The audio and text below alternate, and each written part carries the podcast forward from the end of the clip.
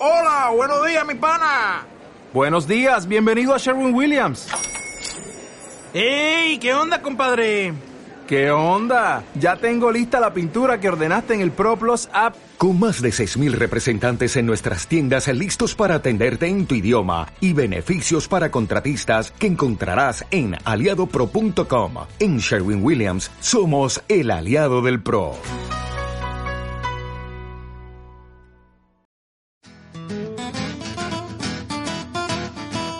Estimada audiencia, a partir de este instante queda usted en compañía de su programa, El Pan Verdadero, un programa de enseñanza, comentarios y estudio de la palabra del Señor, en la voz de su director, Pastor Oscar Soto, desde la hermana República de Nicaragua. Que lo disfrute.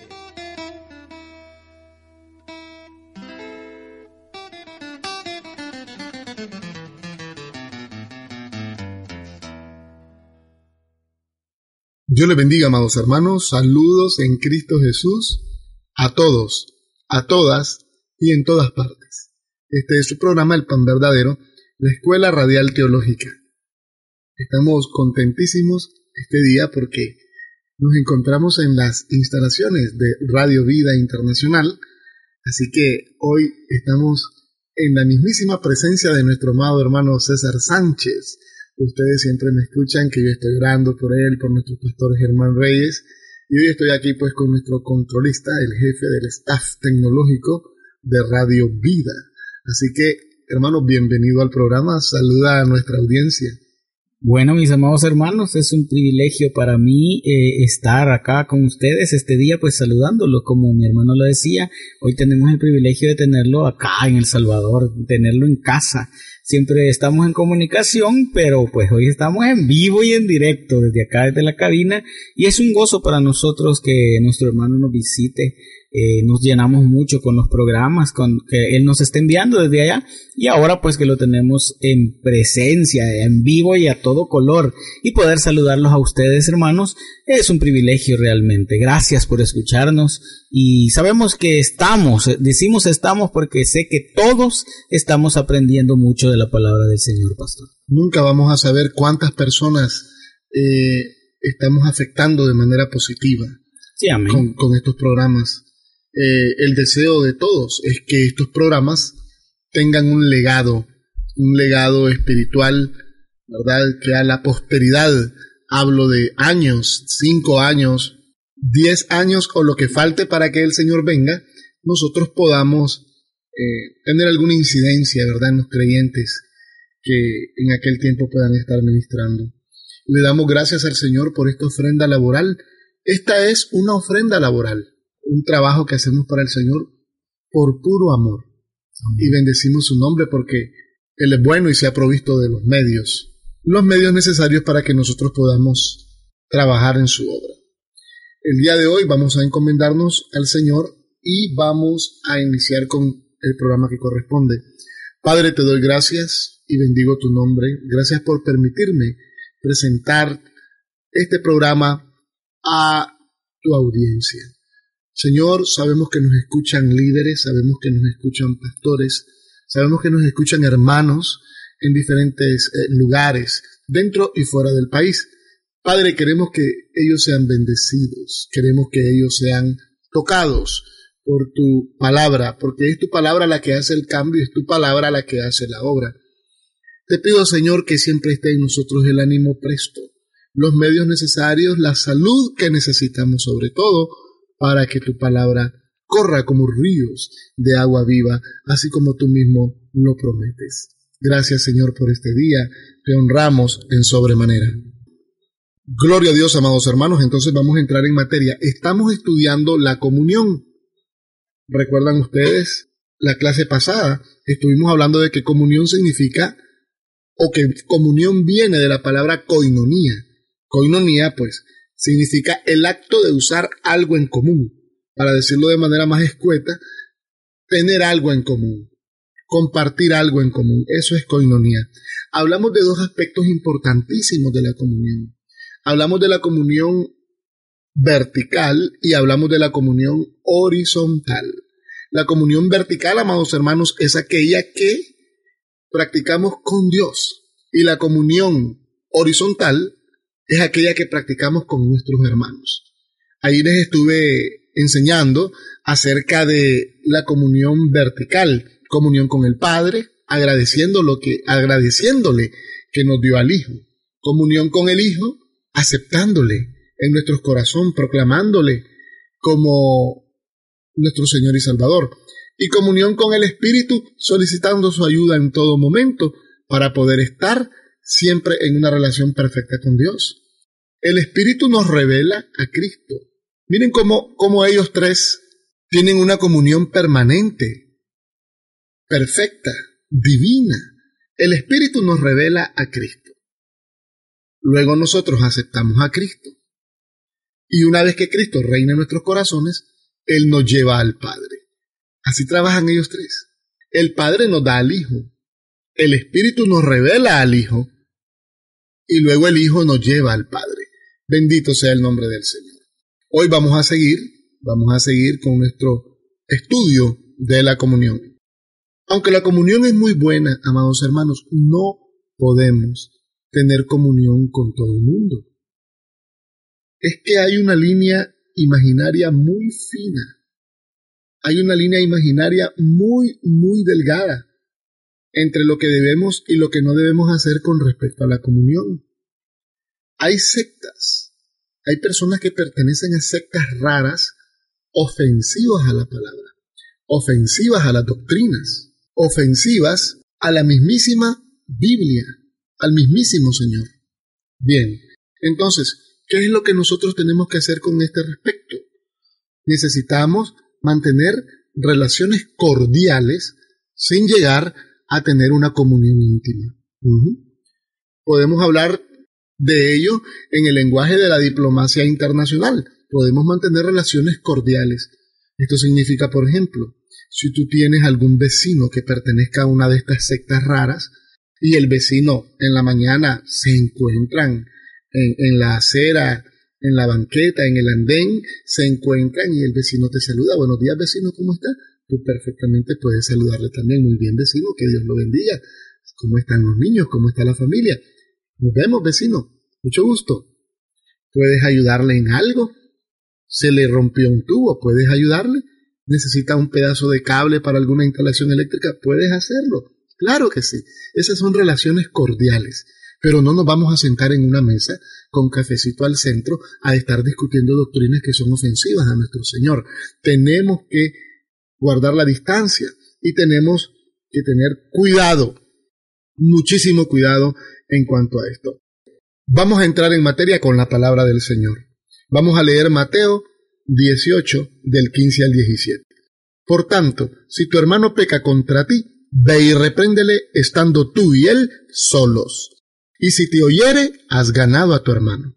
Mas si no te oyere, toma contigo a uno o dos, para que en boca de dos o tres testigos conste toda palabra. Ese es el mecanismo bíblico para tratar cualquier falta que algún hermano nuestro en la congregación haya cometido.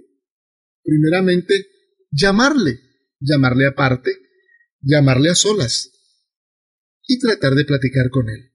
Hay personas que a veces, aunque no lo dicen, eh, están pasando momentos difíciles, momentos que solamente ellos entienden. Entonces, este momento incide en su comportamiento. De repente comienzan a observar otro tipo de conductas que son inusuales, que son raras en él, y nosotros debemos de ser comprensivos. Tenemos que tener un abanico de posibilidades en nuestra mente. ¿Qué le podrá estar pasando a mi hermano? ¿Por qué se está comportando de esa manera? entonces vamos y entablamos alguna conversación tratando de que él nos exteriorice cuál es la situación que está viviendo. Si podemos ayudarle, pues ayudamos. Muchas veces las personas lo único que necesitan es alguien que les escuche. Entonces, ese es el mecanismo bíblico. En su defecto, si el hermano no entiende, si el hermano no quiere comprender, entonces lo que tenemos que hacer es buscar dos o tres testigos maduros, maduros, y no maduros de apellido, sino maduros de estado espiritual. Dos o tres testigos maduros con el cual podamos hacer el mismo, el mismo procedimiento, llamarle aparte, tratar de, tratar de eh, inquirir, tratar de buscar ayuda si es que nosotros no estamos capacitados o no la tenemos a mano, buscar ayuda para que nuestro hermano salga adelante, emerja de esa profundidad donde se encuentra. Si el hermano no entiende, no entendió a solas, no entendió con boca de dos o tres testigos, entonces se le comunica a la iglesia. Puede ser que ya el caso sea alguna opresión satánica demoníaca extrema y entonces la iglesia en comunión pues tiene mayor contundencia para tratar el caso. Si el hermano no entiende, entonces ahí sí. La Biblia nos dice, tenle por gentil y publicano y hay que apartarse de él para que ya sea Dios el que trate directamente con él. Ya sea Dios el que trate directamente, ¿verdad? Es interesante saber que este mecanismo no, no lo tenemos en las iglesias. Lo que hacemos es cortarlo de una vez. Lo que hacemos es de manera automática descalificarlo, censurarlo y echarlo por fuera. Amados hermanos, vamos a leer otro texto. Aquí tenemos otro texto. Está en Primera de Juan, capítulo 1, verso 7. Pero si andamos en luz, como Él, hablando de Jesús, ¿verdad? Pero si andamos en luz, como Él está en luz, tenemos comunión unos con otros y la sangre de Jesucristo, su Hijo, nos limpia de todo pecado. Muy bien. Si andamos en luz, la persona que no busca la comunión, la persona que no busca resolver las diferencias, es una persona que no está en luz. Por lo tanto, no está capacitada para guiar, para ofrecer, mucho menos para reprender o exhortar a otro porque si él mismo no está en luz, se convertiría en un ciego guía de ciego. ¿Qué pasaría? Los dos caerían en el mismo hoyo. Necesitamos que las personas que van a hacer el trabajo del cual habla Mateo, ¿verdad? Mateo 18, 15, 16 y 17, de lo que estamos hablando, de lo que estamos hablando es que si la persona que va a hacer la corrección no está sometida a Mateo 15, 16, 17, 18, entonces no tiene nada que hacer al respecto, porque él mismo no está en luz. Sería un ciego, como dije anteriormente, guía de ciego. Los pastores hemos cometido cantidad de errores en este sentido. Decía nuestro pastor Germán Reyes, a veces con la palabra que llevamos lo que hacemos más bien es sacar la gente en vez de meterla a la iglesia. Creo que tenemos que reflexionar. Recordemos, un motivo autorizado por la Biblia para romper la comunión con algún individuo que no quiere entender, precisamente es este. Cuando ya él no quiere entender de ninguna manera, ni a solas, ni con testigos, ni con la iglesia de promedio, entonces ya dejémoselo al Señor para que Él sea el que trate. Bendito y alabado sea el Señor. Vamos a ofrecerles un canto que es de la producción de el dúo Esperanza, salvadoreños por excelencia, Jonathan y Caleb Magaña, en su producción de 1980, el himno de los cristianos, un himno que ha causado bendición incalculable en la vida de los creyentes de aquellas décadas. Me incluyo. Cuando escuché por primera vez este himno, teniendo más o menos unos 17 años. Casi me vuelvo loco, lloraba, me encantaba ese himno lo aprendí en la guitarra y lo cantaba, un himno que trajo tanta y tanta bendición. Amados, disfrutémoslo. Con ustedes, el himno de los cristianos.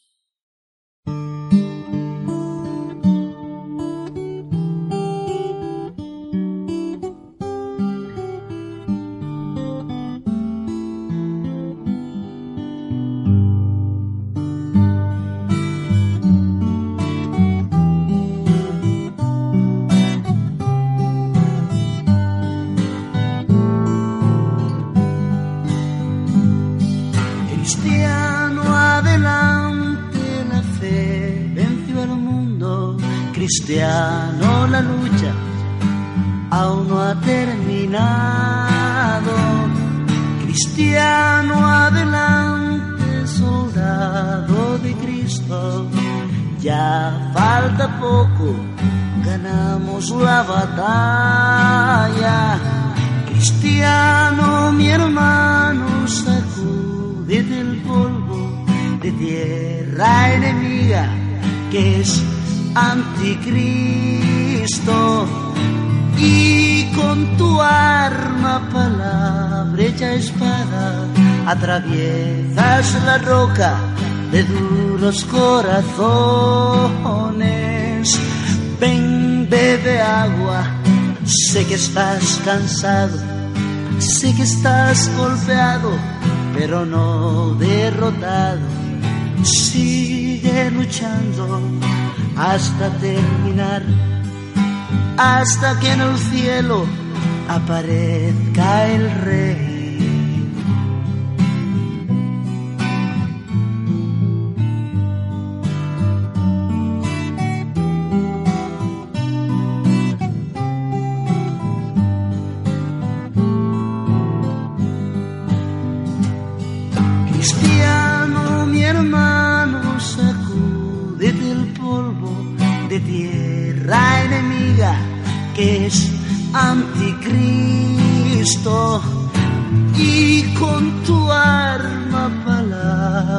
Espada atraviesas la roca de duros corazones. Ven, bebe agua, sé que estás cansado, sé que estás golpeado, pero no derrotado. Sigue luchando hasta terminar, hasta que en el cielo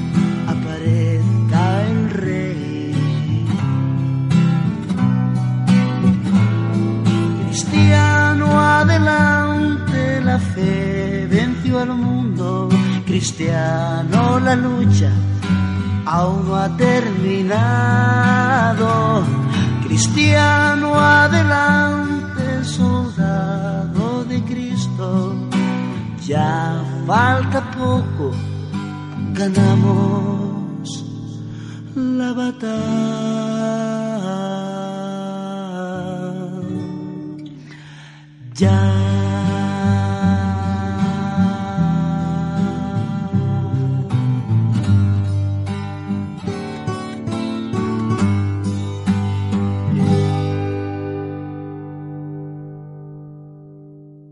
Bendito y alabado sea el Señor, pues estábamos escuchando el himno de los cristianos y vamos a seguir adelante. Ok, tenemos un texto que es, pues, lapidario, es un texto absolutamente contundente para el tema que estamos hablando. Leámoslo en 2 de Tesalonicenses 3:6. Dice así: Pero os ordenamos, hermanos, en el nombre de nuestro Señor Jesucristo, que os apartéis de todo hermano que ande desordenadamente, y no según la enseñanza que recibisteis. Ven ustedes, hermanos, cómo después de agotar todos los procesos, si el individuo no entiende, la Biblia te da el ok para que te apartes del individuo. Apártate, apártate. Deja el sentimentalismo. Toma como base de que Dios lo quiere más que tú. Dios lo ama mucho más de lo que tú puedas amarle. Y Dios lo que quiere al final es corregirle, corregirle. Bien, esas pues son algunas razones de peso para apartarnos de, algunos hermanos y no tener comunión con ellos. En Juan dice, si alguno se aparta de la doctrina de Cristo, este no tiene a Cristo. Permítanme buscarlo porque no lo tenía aquí en mis apuntes, pero eh, viene a mi mente este texto en Juan, eh, en la segunda de Juan, verso 9. Cualquiera que se extravía y no persevera en la doctrina de Cristo, no tiene a Dios. El que persevera en la doctrina de Cristo, ese sí tiene al Padre y al Hijo. Si alguno viene a vosotros y no trae esta doctrina, no lo recibáis en casa, ni le digáis bienvenidos, porque el que le dice bienvenido participa de sus malas obras. Dios nos hace corresponsables del extravío de otro individuo si nosotros le estamos saliendo ahí con charango y danza, celebrándole las locuras que está hablando. Muy bien, les voy a, a dar una lista de algunas conductas eh, desviadas de algunos ministros o de algunos hermanos que necesitamos eh, nosotros tomar en cuenta para apartarnos de ellos. Número uno, la codicia. El deseo desenfrenado de obtener cosas. Codicioso. Un deseo desenfrenado de obtener. Quiere esto, quiere aquello, tergiversa la palabra para conseguir dinero, tergiversa la palabra para usufructo propio, la infla o le quita, le pone, etcétera, ¿verdad? Estoy redundando, pero lo que quiero es que quede en el ambiente que la codicia es un motivo suficiente para apartarse de cualquier individuo. Dos, la idolatría.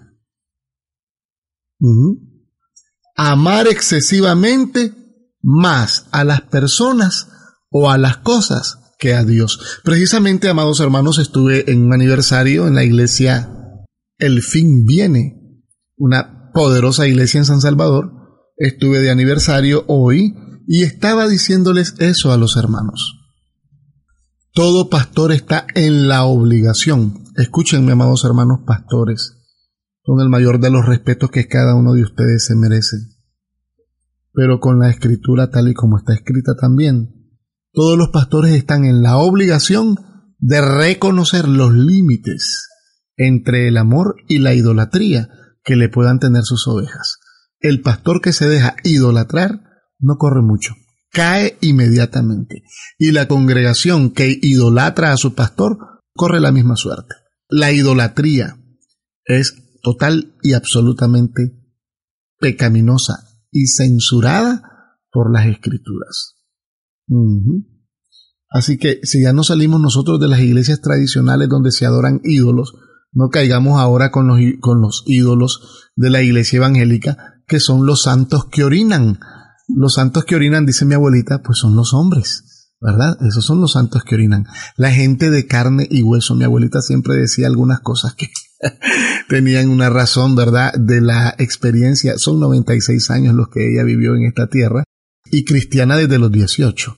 Así que eh, algo tenía que decir la viejita, ¿verdad? Mi abuelita que Dios la tiene en su seno ahora mismo. Santos que orinan son los seres de carne y hueso.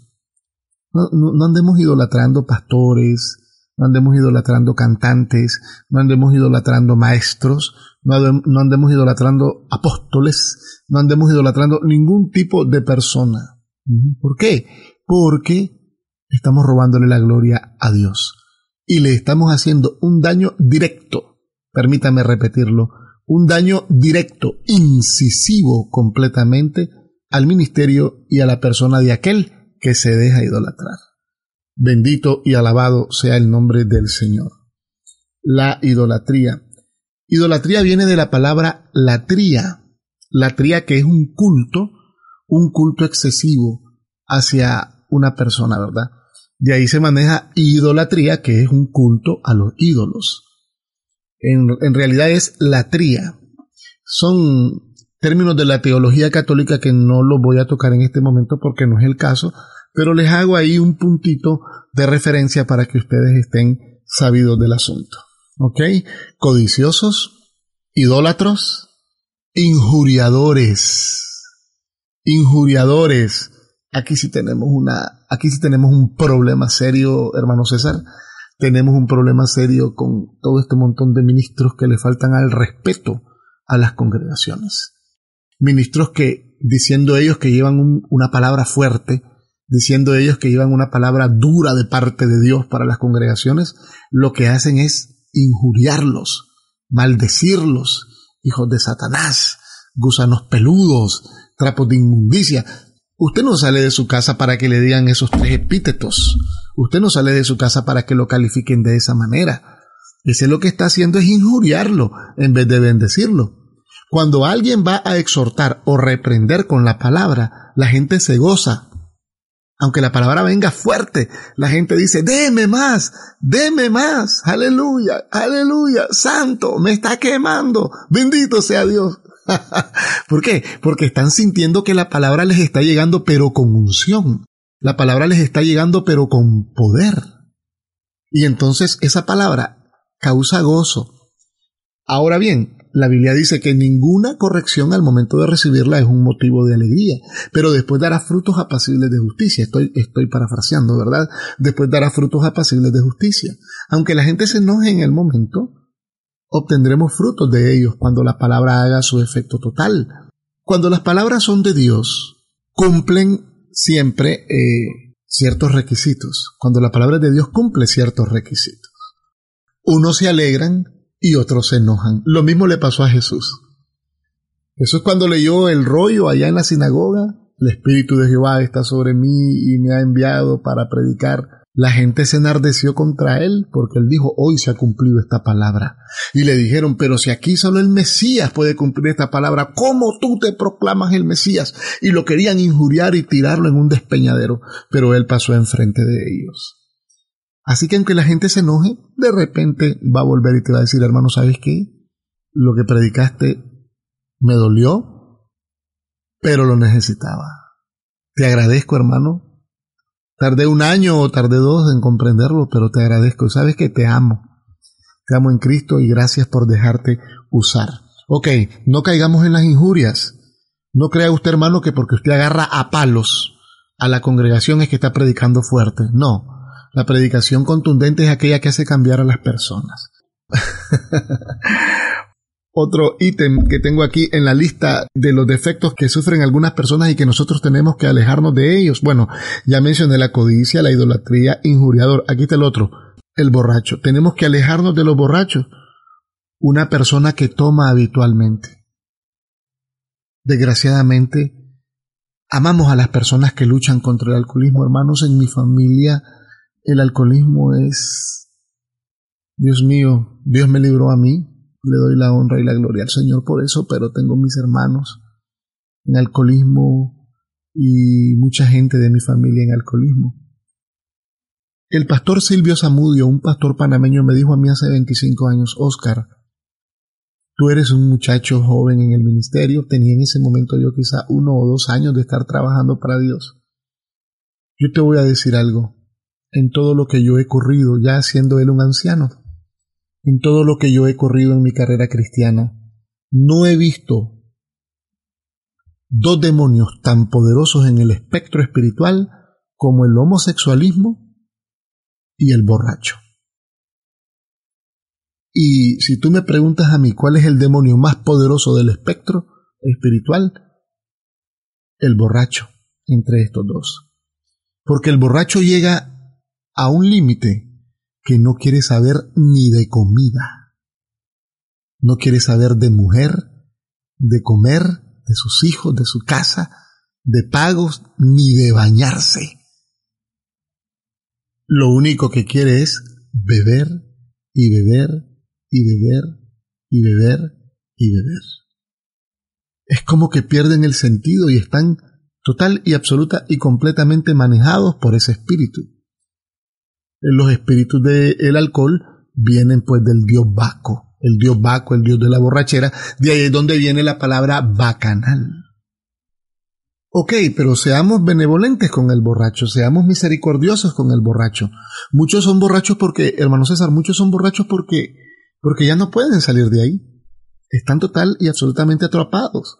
Seamos benevolentes, pasémosles el método bíblico llamémoslos a solas, llamémoslas con dos testigos, oremos por ellos. Yo creo que ya con el borracho sería directamente con la iglesia para que los escuadrones de oración de la iglesia se abocaran en ese, en ese sentido, los intercesores, ¿verdad? Eh, los ancianos, los que son consejeros, eh, con el, valga la redundancia, con el consejo a tiempo. Y bueno, es un trabajo bastante serio. La sangre de Cristo tiene poder y puede cortar cualquier cadena, pero la Biblia nos manda que nos apartemos de los borrachos. Aquí tengo otro en la lista, el opresor. ¿Cómo que el opresor? Sí, el opresor. aquel que trata de obtener las cosas, escuche bien, presionando a las demás personas. Y aquí voy a cortar muy, muy fino, con precisión de cirujano, porque voy a abarcar el ministerio y quiero hacerlo después de que escuchemos este canto hermoso del dúo Esperanza, nuestro hermano César está sonriendo. Cante, vamos a escuchar Aleluya a mi Señor. Este estos cantos son de las producciones últimas del dúo como tal, ¿verdad? Música mesiánica muy bella. Eh, este canto tiene unos acordes, unos disonantes hermosísimos. Las personas que saben de, de guitarra pues van a escucharlos y en general es un canto de ministración, ¿verdad? Un canto al eterno, al Yahshua HaMashiach. De hecho, inicia con, con el tocar de un chofar, da todos los toques del chofar. Y para qué les digo más, hermanos, mejor disfrutémoslo. Disfrutémoslo en familia. Saludos, este es su programa El Pan Verdadero.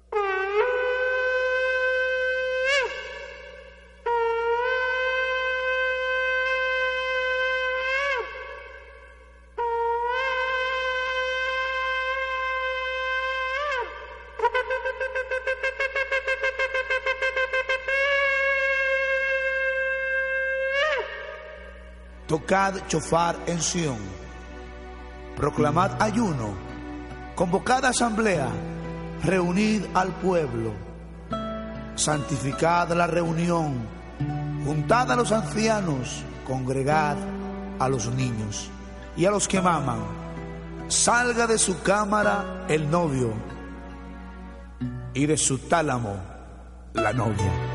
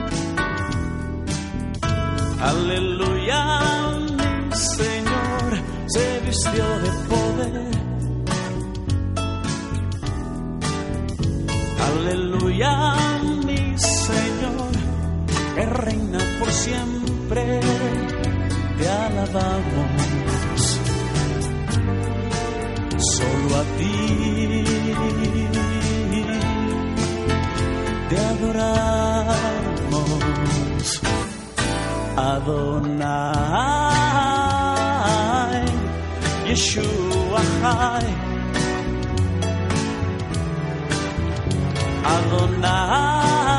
Adonai, Yeshua Chai.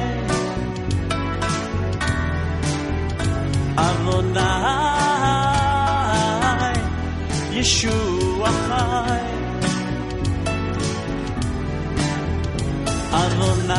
Adonai, Yeshua.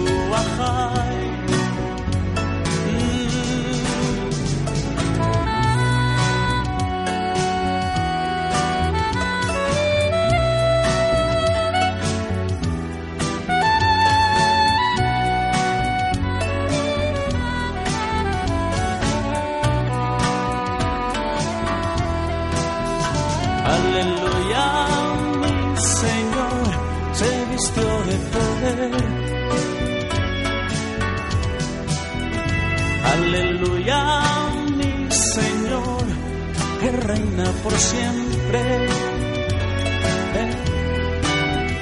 Aleluya, mi Señor se vistió de poder. Aleluya, mi Señor que reina por siempre. Te alabamos. Solo a ti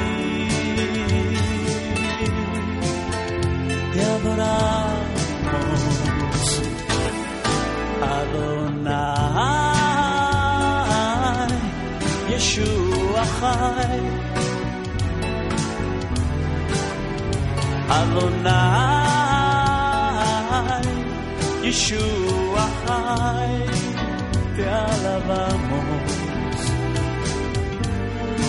solo a ti. Te adoramos, Adonai, Yeshua, Adonai,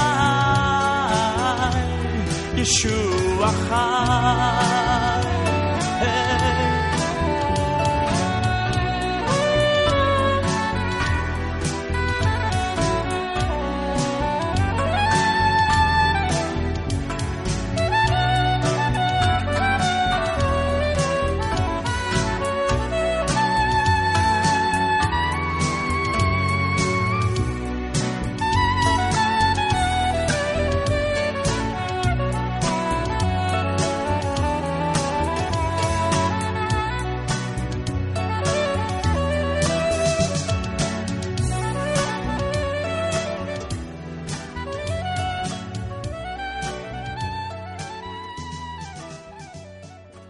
Estamos de vuelta, amados hermanos, después de escuchar ese precioso canto. Con nuestros invitados de hoy, el dúo Esperanza. Claro, somos salvadoreños hasta el tuétano en esta visita. Y aquí en las cabinas de radio Vida Internacional estamos sonando su música. Muy bien, les dije que quería dejar, pues, para abordar con más calma este ítem de los que estamos enumerando acerca de algunas causas por las cuales deberíamos de apartarnos de algunos hermanos a los cuales la Biblia pues nos da la cobertura doctrinal para hacerlo. Muy bien, habíamos dicho la codicia, la idolatría, el injuriador, el borracho y el opresor.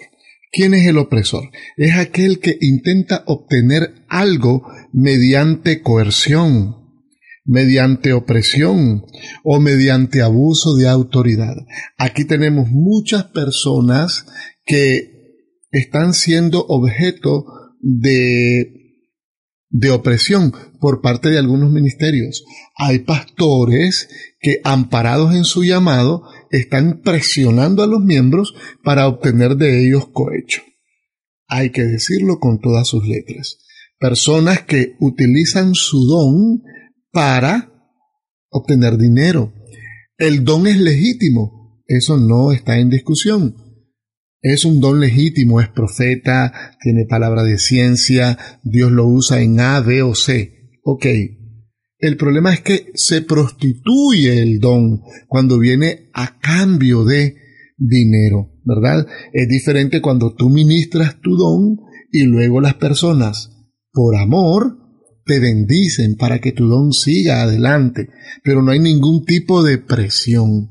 Así que nosotros estamos también obligados a apartarnos de este tipo de ministros. Así sean usados como sean usados, hay que apartarse de este tipo de ministros que obtiene dinero, usufructo con la mano izquierda, dinero mal habido, negativo, para, pues para los fines del ministerio del Señor. Ok. Y por último tenemos al fornicario. El fornicario es aquel que mantiene relaciones sexuales ilícitas. No es tanto explicar esto porque todos lo conocemos. Pero también tenemos fornicarios espirituales. De hecho, la Iglesia Católica se llama la Gran Ramera, que fornica con todos los reyes de la tierra. Estaba hablando yo en un servicio que tuve anoche que la forma de la capilla sixtina en el Vaticano es la forma de un útero.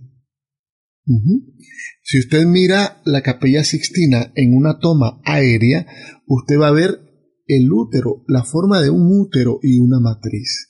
Por eso la Biblia menciona que esa iglesia es la gran ramera, porque fornica con todos los reyes de la tierra. La iglesia católica es la religión de Estado en la mayoría de los países del mundo. Todos los presidentes de los países del mundo van al Vaticano tienen una cita obligada durante su mandato para asistir al Vaticano. ¿Verdad? Ustedes saben cuáles son los honores que se le da a un papa que llega a visitar un país. Se le dan honores de jefe de Estado porque el Vaticano es un pequeño país. Entonces, a ellos se les conoce como la gran ramera, es la mujer que está encima del dragón, que ese es otro tema escatológico que algún día lo vamos a abordar en nuestra escuela teológica. En nuestro mundo cristiano, en nuestro ambiente evangélico, debemos cuidar también la fornicación espiritual. Nada, bueno, esto lo voy a decir a título personal.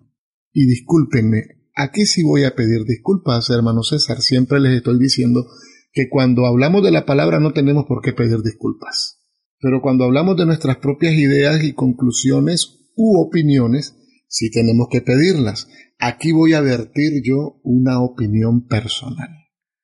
No creo que ningún pastor o ministro o persona que Dios le haya dado, escuchen bien los términos que estoy usando, o personas que Dios les haya dado influencia sobre el pueblo evangélico, no creo yo que tengan algo que hacer en las carreras políticas de cada país. Hay pastores que como Dios les ha dado esa, esa influencia sobre miles de personas, ya estos pastores quieren usar la influencia que es para guiar el rebaño, la quieren usar para estar en posiciones de poder en la política criolla de cada una de nuestras naciones. No creo que Dios respalde tal cosa. Sí que José estuvo en Egipto, que Daniel estuvo en Babilonia, pero nadie se acuerda que José estuvo ocupando el segundo puesto, no estuvo ocupando la máxima magistratura del país. Y nadie se acuerda que José no se sometió al voto popular no hizo demagogia, sino que el proceso para llegar hasta donde Dios lo puso fue otro. y Daniel tampoco. Daniel tampoco se sometió al voto, al voto popular, al escrutinio público. Daniel quedó como el jefe de los sátrapas en Babilonia. Decía el rey, yo reconozco que en ti mora el espíritu de los dioses santos. Era la sabiduría, la ciencia de Daniel, era la ciencia de Daniel la que lo llevó hasta esa magistratura. Entonces, nosotros como siervos de Dios lo que debemos hacer es tratar de impactar y cambiar el país desde los altares, a través de la predicación, a través de la enseñanza de la palabra, guiando a la gente que Dios nos ha puesto para que cambie. Así que la fornicación no solamente está en la Iglesia Católica, como siempre nos llenamos la boca diciendo la gran ramera, también ahora la apostasía ha, filtrado, ha permeado las filas evangélicas. Hermanos, el apóstol Pablo nos da un consejo. Bueno, más bien se lo dio a los Gálatas, a la iglesia que estaba en Galacia, les dijo, vosotros, hermanos, a libertad fuisteis llamados, solamente que no uséis la libertad como ocasión para la carne, sino servíos por amor los unos a los otros. Bendito y alabado sea el Señor. Amados hermanos, aquí tenemos pues personas con las cuales nosotros podemos romper comunión. Quiero repetirlo. Y discúlpenme, discúlpenme. Siempre estoy diciendo lo mismo en todas las clases porque puede ser que alguna persona nos sintonice por primera vez. Cuando yo repito y repito lo mismo, no es porque esté redundando o porque haya caído en un impasse mental, es porque yo estoy enseñando la palabra y necesito estar remachando, recalcando, repitiendo los conceptos. Esta es una escuela donde brindamos comentarios, comentarios bíblicos, doctrinales, para que la gente vaya siendo formada. Así que vamos a repetir la lista de personas con las cuales, una vez que se ha agotado el proceso que hablamos en, en Mateo 15, en Mateo 18 del 15 al 17, entonces ya hay que apartarse de ellos. Mantener relaciones cordiales, pero no comunión íntima. Eso lo expliqué al inicio de este programa. Codicia, idolatría, injuriador, borracho, opresor y fornicario. No comas con ellos, no te asocies con ellos. Bendito y alabado sea el nombre del Señor. Hasta aquí, hermanos, por hoy. Hasta aquí por hoy. Vamos a seguir con el tema de la comunión, un tema importantísimo. Recuerden que es la primera, la primera experiencia colectiva del creyente en su nueva vida espiritual. Antes de retirarnos, vamos a dejarles un tercer canto, siempre con el dúo Esperanza nuestros invitados del día de hoy. Cantad a Dios cantad, producción de 1980. Esta producción salía en aquellos cassettes que todos recordamos, bueno, los que tienen 30 años, 40 años recuerdan aquellos cassettes con aquellas cintas magnetofónicas. Todavía hay algunos que tienen, yo tengo algunos cassettes de esos. Eran de 20 minutos a cada lado. Era una bendición. Escuchemos a nuestros hermanos cantar a Dios cantar. Bendiciones a todos.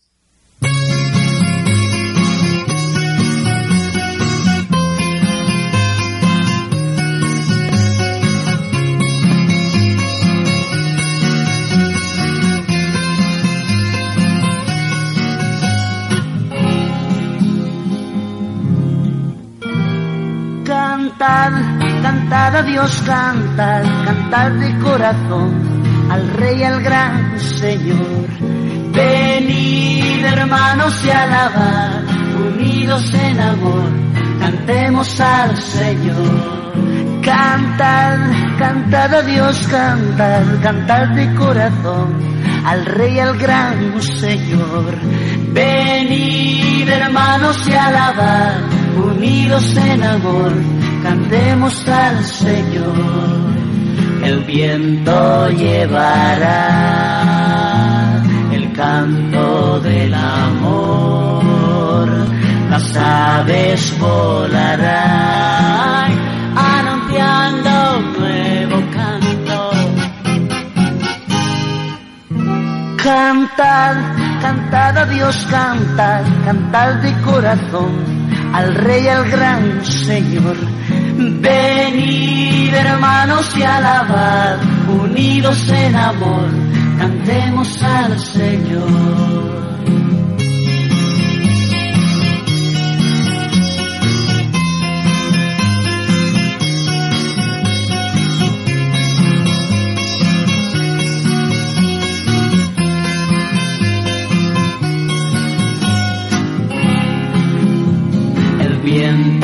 Llevará el canto del amor, las aves volarán anunciando un nuevo canto. Cantar, cantar a Dios, cantar, cantar de corazón al Rey, al gran Señor. Venid hermanos y alabad, unidos en amor, cantemos al Señor. Cantad, cantad a Dios, cantad, cantad de corazón al Rey, al gran Señor. Venid hermanos y alabad, unidos en amor, cantemos al Señor.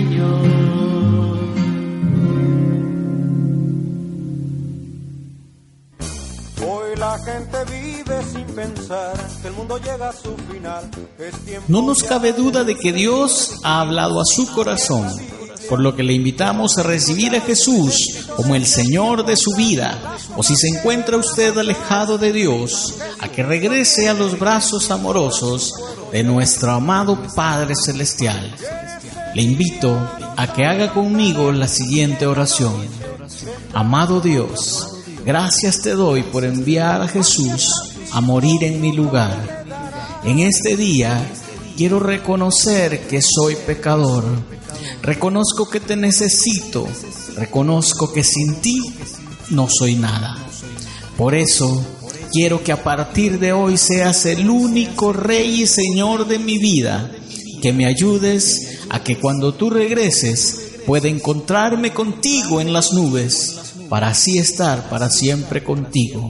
Escribe mi nombre en el libro de la vida. Gracias, amado Dios, en el nombre de Jesús. Amén. de Cristo el perdón, libre de gran tribulación. Jesucristo viene por su pueblo ya. Y en ese día nos arrebatará, en la noche vendrá como un ladrón. Mas si estás listo, su gloria te dará. Jesucristo viene por su